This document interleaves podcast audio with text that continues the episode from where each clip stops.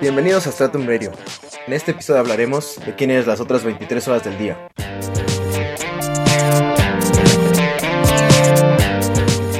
Mucha gente quiere ser un atleta de alto rendimiento y creen que solo en esa hora o dos horas o tres o cuatro que están en el gimnasio es el único momento en el que se tienen que comportar como un atleta. Puede que estén enfocados, puede que sigan su programación al pie de la letra, que graben todos sus videos, que le hagan caso a su coach. Pero si una vez que salen del gimnasio se olvidan de cómo debe comportarse un atleta de verdad, están dejando mucho sobre la mesa. Para realmente llegar a un alto nivel, necesitan ser atletas de verdad, no solamente una o dos horas al día, sino las 24 horas del día, los 7 días de la semana. Eso es lo que se necesita para ser de los mejores en cualquier deporte.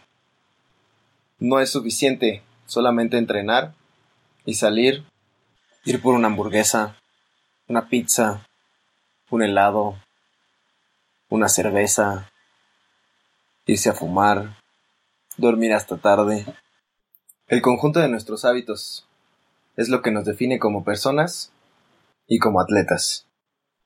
Así es que, si realmente quieren subir de nivel, empiecen a preguntarse si fuera del gimnasio se están comportando como el atleta que quieren llegar a ser.